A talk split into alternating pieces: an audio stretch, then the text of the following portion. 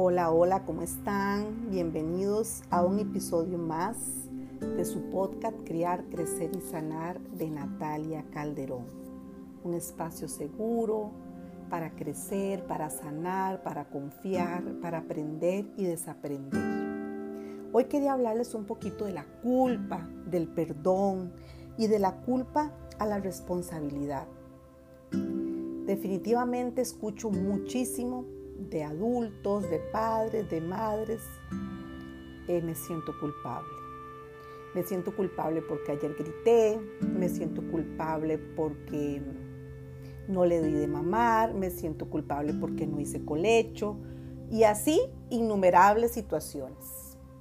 Quiero hacer un paréntesis que este tema es para cualquier persona, no necesariamente eh, madres o padres, pero desde ahí me nació la inquietud de hablar de este tema recordar que la crianza consciente y respetuosa no es algo específicamente relacionado con la lactancia, con el colecho.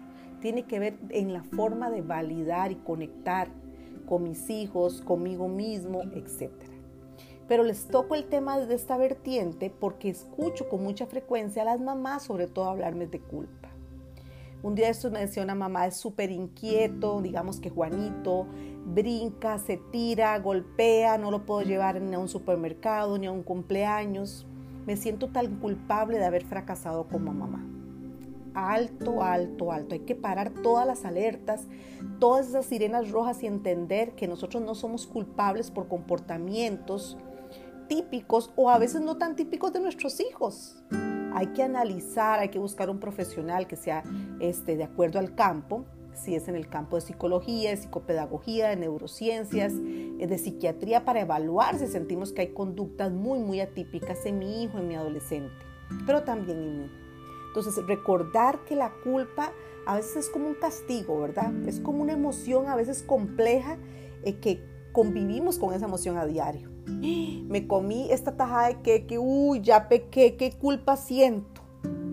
Me enojé por tal cosa, qué culpa, no me entra el jeans, estoy tan, me siento tan culpable. Entonces, sobre todo entender que una forma sana es asumir la responsabilidad. Porque la culpa a veces es como darnos de golpes por la espalda. La culpa viene de dónde? Tiene que ver con miedo, tiene que ver con creencias, con paradigmas, con cosas que nos dijeron desde niños. Si se porta mal, este va a la bendita silla del silencio, del castigo, le pego, le esto, el otro, y entendemos que entonces estamos seres este, que tenemos que estar siendo castigados constantemente. Cuando ya crecemos, nos autocastigamos. Entonces esa culpa que sentimos y que todos hemos sentido, y que los niños nacen sin culpa. Recordemos eso. Nosotros les enseñamos a sentirse culpable. ¿Por qué no se comió la comida? ¿Por qué hizo esto? Los niños buenos no hacen esto. Los niños buenos aquí no gritan, no juegan, no esto. Hay que ser obediente y un montón de frases que lo único que hacen es meternos más y más dentro de una jaula que no nos permite salir. La culpa se alimenta de la crianza, de las ideas de nuestros padres, de creencias sociales, de creencias morales, religiosas, sobre lo que está bien y lo que está mal. Alguien un día fue clasificando, ¿verdad? Bien, mal, bueno, malo, eso como las tallas, tallas plus, talla perfecta, quién tiene una cintura perfecta, quién no, no sé de dónde salen todas esas ideas. Pero si yo hice algo que está catalogado en la casilla de que está mal, inmediatamente yo creo que merezco un castigo y entonces es que me siento culpable. Aquí lo importante es tratar de reparar y no autocastigarnos. Y eso lo menciona muy lindo este autor Jorge Bucay, que habla que a veces que el proceso de culpa es cuando yo imagino que alguien me está dañando o hago algo que me está dañando, ¿verdad? O me hago cargo de haber defraudado a otra persona o a mí misma. En la culpa tiendo a juzgarme sin piedad. Soy poco compasivo conmigo mismo y me condeno. Entonces, detrás de la culpa, ¿qué hay? Hay miedo, hay mucha rabia, exigencia, este, fallamos en esa autoimagen de perfección que se me derrumba, yo no soy quien me gustaría ser, etc. Entonces a veces la culpa es como una forma de castigo, o sea, un alivio de ese sufrimiento que supuestamente yo creo merecer. Y desde esta mirada eh, eh, más humanista, desde a veces podemos hablar incluso desde la terapia gestal que nos da una visión muy diferente, la culpa puede ayudar a sanar porque lo podemos ver como una proyección. En lugar de sentirse culpable porque grité, asuma la responsabilidad de trabajar en su autocuidado. En lugar de sentirse culpable porque se comió tanto queque, empieza a tener una alimentación más equilibrada. En lugar de sentirse culpable porque tengo un mes o tres o cuatro o un año de no hacer nada de ejercicio, tome acción. Entonces recordemos la importancia entre culpa y responsabilidad. Sentir culpa es algo totalmente insano, aunque todo lo hemos sentido. La responsabilidad es un proceso sano. La culpa me tiene pegada como a una pared de sufrimiento. La responsabilidad, bueno, me equivoqué, fallé. La culpa siempre me deja en el pasado, se parece muchísimo al castigo, siempre está ubicado en el pasado. La responsabilidad es lo que voy a hacer a partir de este momento, ya. La culpa me paraliza, no sé qué hacer, lloro, eh, me escondo, miento. La responsabilidad es acción, es tomar acción. La culpa a veces es escapar, no decir. La responsabilidad es compromiso. La culpa tiene que ver mucho con la inconsciencia. La responsabilidad con la conciencia. La culpa con castigo, con que soy mala, con que soy malo. la responsabilidad con que voy a reparar. Si es de mí a mí es el autoperdón. Si es que lastimé o dañé, a otra persona con la reparación. La culpa tiene que ver más con inmadurez emocional. La responsabilidad más con la madurez. La culpa yo me hago víctima. Ay, es que me equivoqué, es que lo hice tan mal, es que grité, comí, lastimé, dañé, siempre desde un papel de víctima, no de responsable. Mientras que la responsabilidad es de un papel de poder, de empoderamiento, responsable de mi vida. La culpa es absolutamente limitante, me quedo ahí, mientras que la responsabilidad me ayuda a crecer. Dicen por ahí que la culpa a veces es la mejor forma de escapar de una responsabilidad habría que ver cómo lo, manejamos cada uno de nosotros. Grité, lastimé, empujé, me siento muy culpable, pero ¿qué estoy haciendo para cambiar? No es que me siento culpable. Recordemos que esa culpa es como una versión inmadura e insana de tomar responsabilidad. Y lo importante aquí no es estarnos golpeando la espalda ni haciendo los mártires, es tomando acción y trabajando, cambiando. Eso significa tomar acción sobre mis actos y hacerme cargo de mis errores o de mis aprendizajes, porque todo error es una oportunidad de aprendizaje, y pasar de una actitud pasiva a una actitud activa de aprendizaje. Todo error es un proceso de aprendizaje, o sea, no hay errores, hay procesos de aprendizaje. Entonces es importante que cuando yo empiezo a responsabilizarme, empiezo a perdonarme. Y por eso es tan importante pasar de la victimización, pasar de la culpa a la responsabilidad. Y en el momento que yo empiezo a tomar acción y me responsabilizo, empiezo a perdonarme.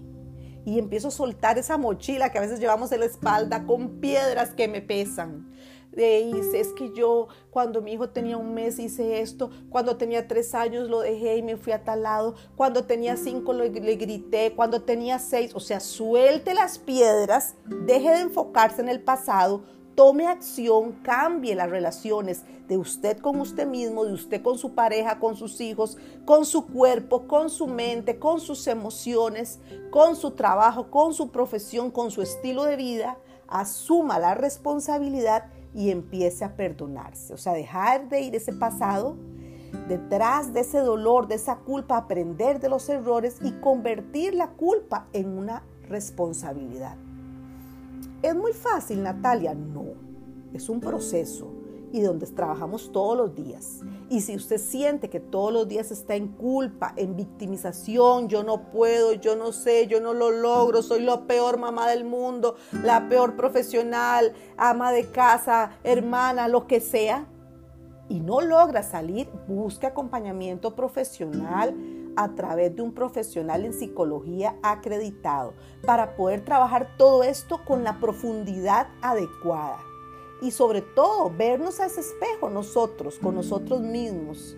Y en lugar de culparnos, trabajar en que podemos vivir mejor, más ligeros, sin tanta piedra en la mochila.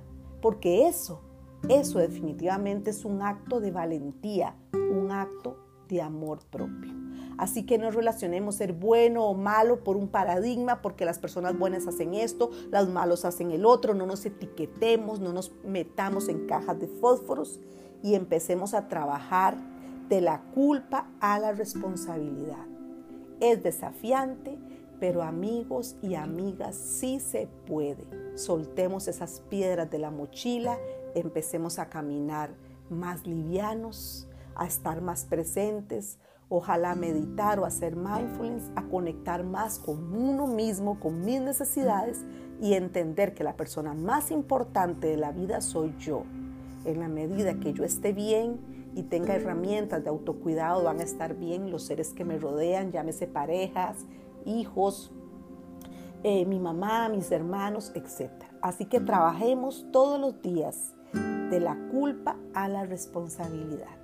Muchísimas gracias. Espero que puedan escuchar todos los episodios de este podcast, su podcast, Criar, Crecer y Sanar. Y que le ponga un corazoncito, que me etiqueten las historias de Instagram y que lo comparta con muchas y muchas personas. A soltar la culpa y asumir responsabilidad.